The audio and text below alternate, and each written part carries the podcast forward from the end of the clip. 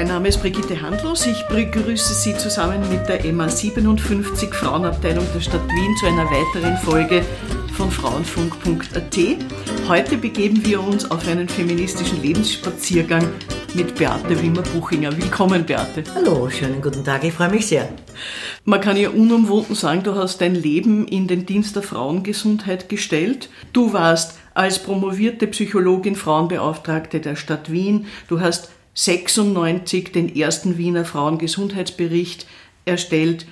In diesem Bericht wurden zum ersten Mal geschlechtsspezifische Gesundheits- und Krankheitsindikatoren aufgezeigt, auch Defizite in der mhm. Vorbeugung und in der Versorgung.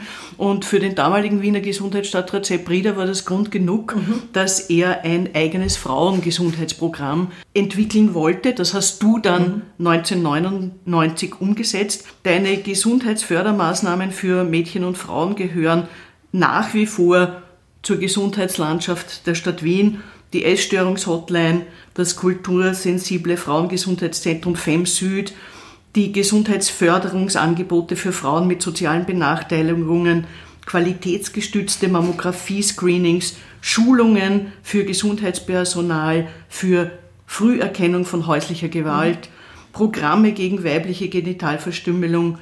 Das sind nur einige der Gebiete, denen du dich in deiner Arbeit mit mhm. deinem Team gemeinsam gewidmet hast. Du wurdest natürlich mehrfach ausgezeichnet, darunter auch mit dem Frauenpreis der Stadt Wien. Erste Frage, wie hängen Gesundheit und Feminismus aus deiner Sicht zusammen?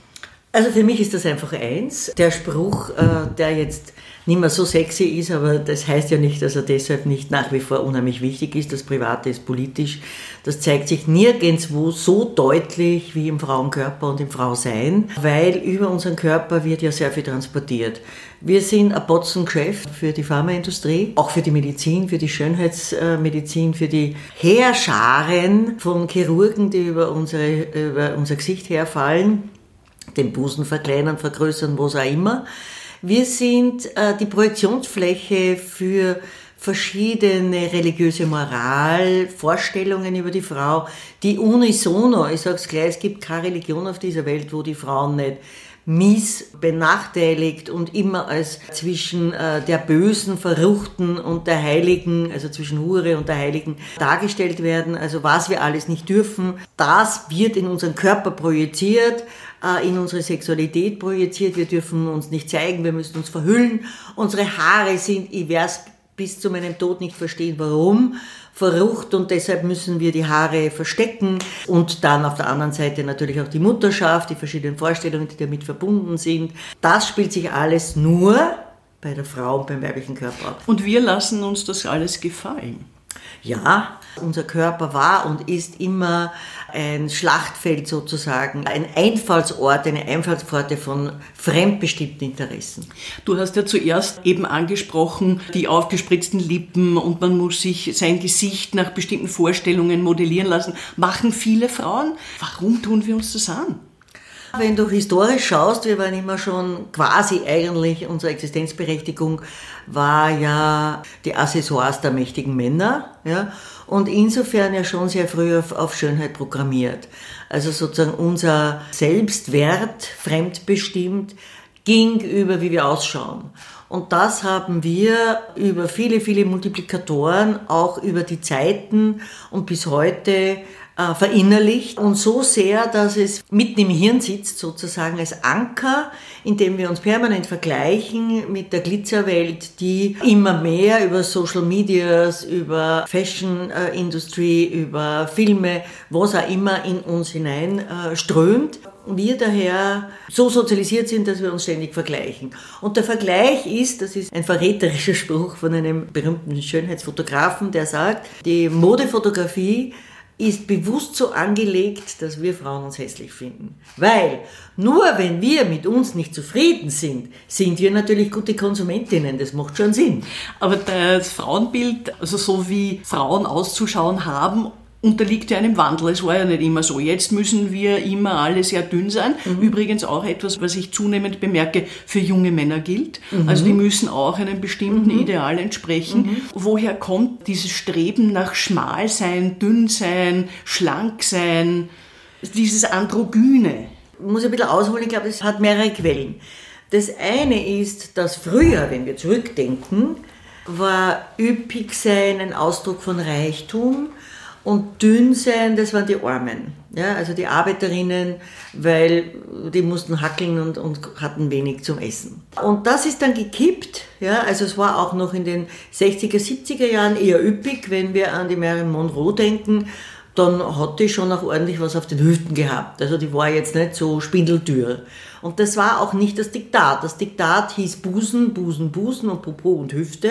Kurvig, aber nicht dünn. Und dann ist das im Sinne von Abgrenzung, anders sein, exquisit sein und auf das ist natürlich dann die Fashionindustrie aufgesprungen. Und dann dürfen wir nicht vergessen, dass bis wenigen Ausnahmen, ich glaube, die Modedesigner samt und sonders ja jetzt keine Verehrer der Frauen waren, wenn wir mal so sagen, dass Homosexualität jedenfalls andere Vorstellungen von der Frau hat. Das heißt sozusagen wirklich eine genuine, sehr erotische, starke Frau mit einer starken weiblichen Ausstrahlung war ja eher nicht das, was den äh, prägenden Modedesignern sozusagen äh, wichtig war, sondern die Frauen waren ja eher äh, störend. Und daher waren ja manche auch so wie Gespenster, also nicht nur dünn, sondern auch so blass also sie sollten sozusagen die Kreationen zwar irgendwie tragen, aber eigentlich nicht wirklich weiblich sein. Warum wir uns das haben gefallen lassen über die Jahrhunderte ist die große Frage. Aber das ist ja, da sind wir ja generell bei dem kritischen Punkt. Warum haben wir nicht schon längst 50-50?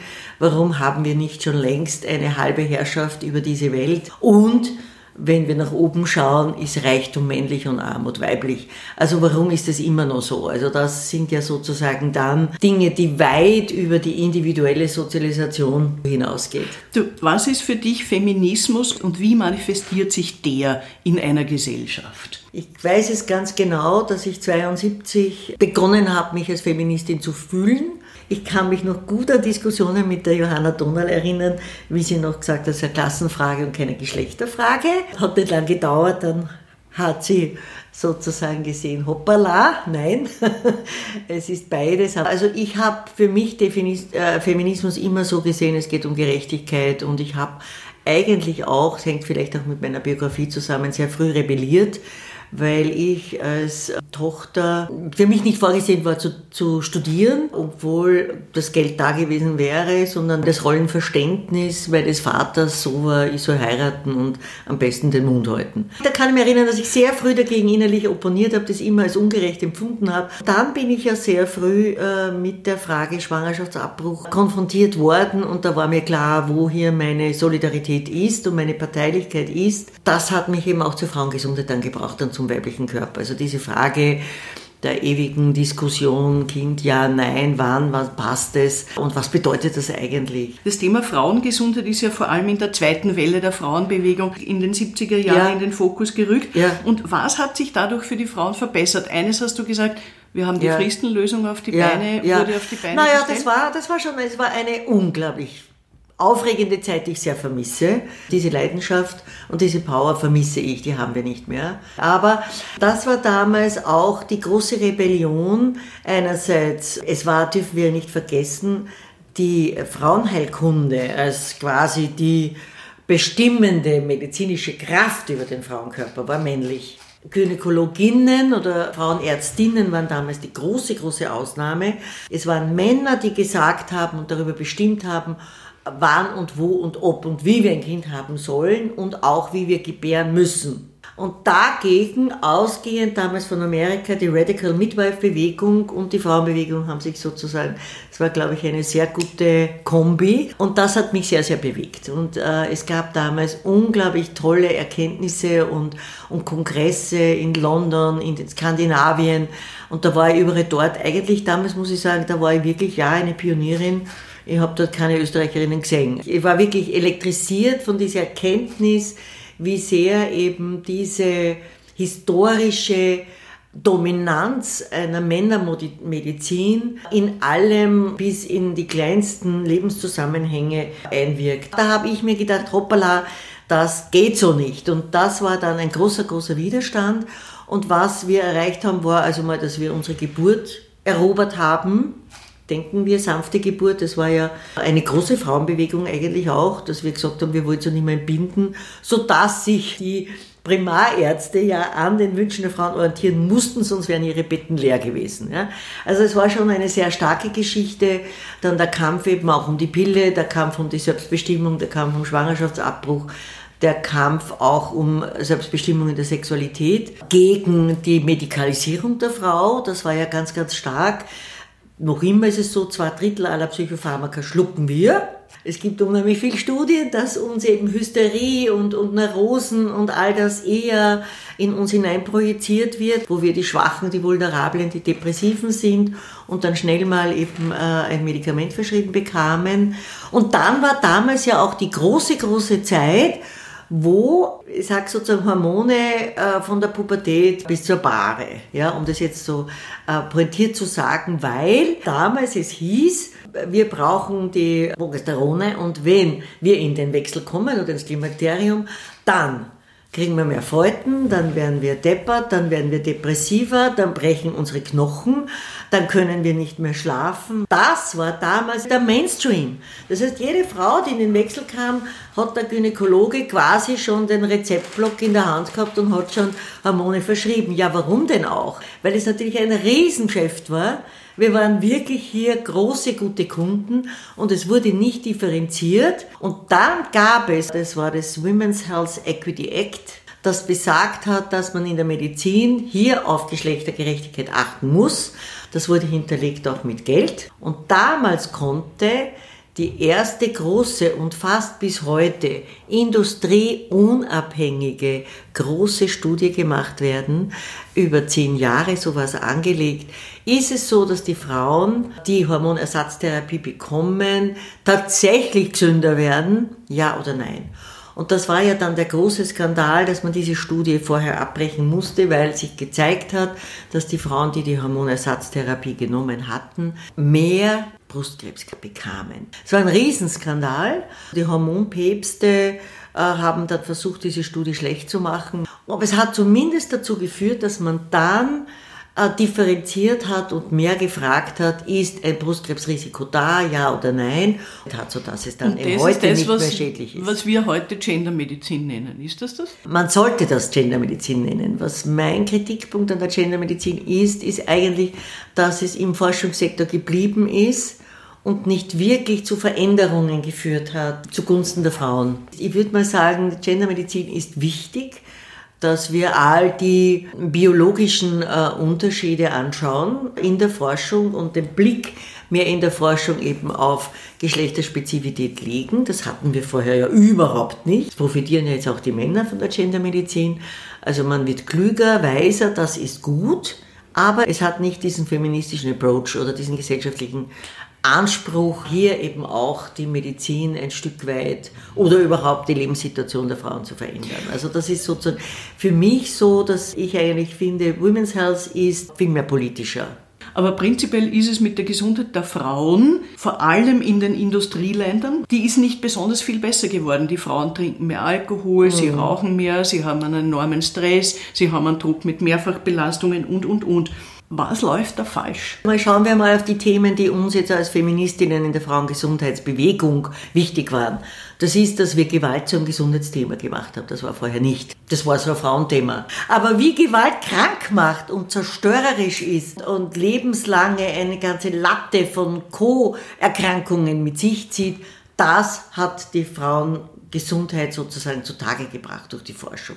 Oder die Ungerechtigkeit bei der Herzerkrankung. Frauen haben Bypass-Operationen weniger bekommen. Man schaut jetzt einmal hin bei den Psychopharmakas. Also diese Dinge, die uns wichtig sind, wo wir immer drangeblieben sind, das hat sich schon verändert. Was wir nicht geschafft haben, ist, wir haben nach wie vor den Pay Gap.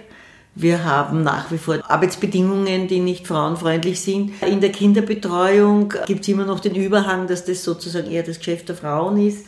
Altersarmut haben wir nicht abgeschafft, die weiblich ist. Also ich würde sagen, wo es hinkt, sind die sozialen Fragen, die soziale Ungleichheit. Es ist nach wie vor in die Medizin, war historisch gesehen patriarchalisch weil ja lange Zeit überhaupt nur Männer Medizin studieren durften. Das hängt uns ja bis heute nach. Jetzt endlich hat einmal eine Medizinerin einen Nobelpreis wieder gekriegt, aber das sind die Ausnahmen. Also das ist eine lange Entwicklung, die wir noch lange nicht abgeschafft haben. Und sozusagen auch, wenn wir wer leitet und wer führt, wer verwaltet die großen Forschungsfonds, auch jetzt bei Covid, wer hat da das Sagen? Weil du es gerade angesprochen hast, welche Folgen hat äh, Covid und die Corona-Pandemie für die Frauen? Wir sehen, dass es eine unheimliche psychische Spur nach sich zieht. Psyche oder psychische Probleme ist eher weiblich. Es gibt viele Gründe, warum das so ist, wird ihnen mehr zugeschrieben, aber sie haben eben auch eine soziale Situation, die eben schwächt. Wir sehen aus allen Studien, dass überwiegend hier bei Depressionen, Schlafstörungen, vegetativen Störungen, dass das vor allem die Frauen betrifft. Warum?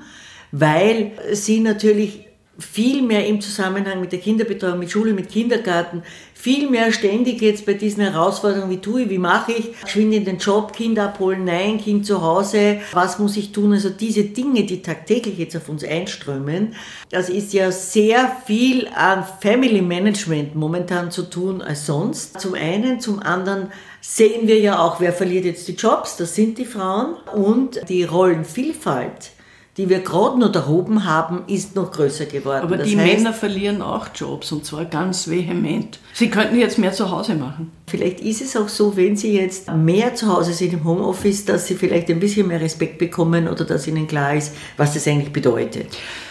Ich würde noch gern mit dir über die jungen Frauen reden. Mhm. Wie erlebst du die? Weil du hast zuerst gesagt, dir fehlt ein bisschen so mhm. die Lust am Kampf, mhm. vielleicht auch die Energie. Mhm. Ich sehe wieder sehr viele junge Frauen, die es wirklich probieren. Ja? Mhm. Also Fridays for Future, Me mhm. Too. Wie erlebst du das?